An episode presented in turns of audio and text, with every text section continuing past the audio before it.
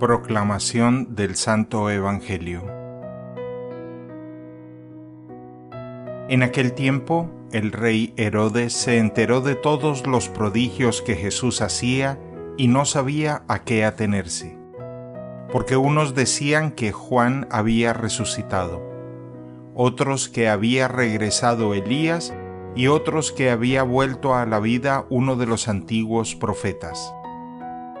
Pero Herodes decía, A Juan yo lo mandé decapitar. ¿Quién será pues este del que oigo semejantes cosas?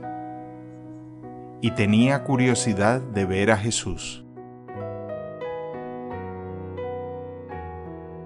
Palabra del Señor.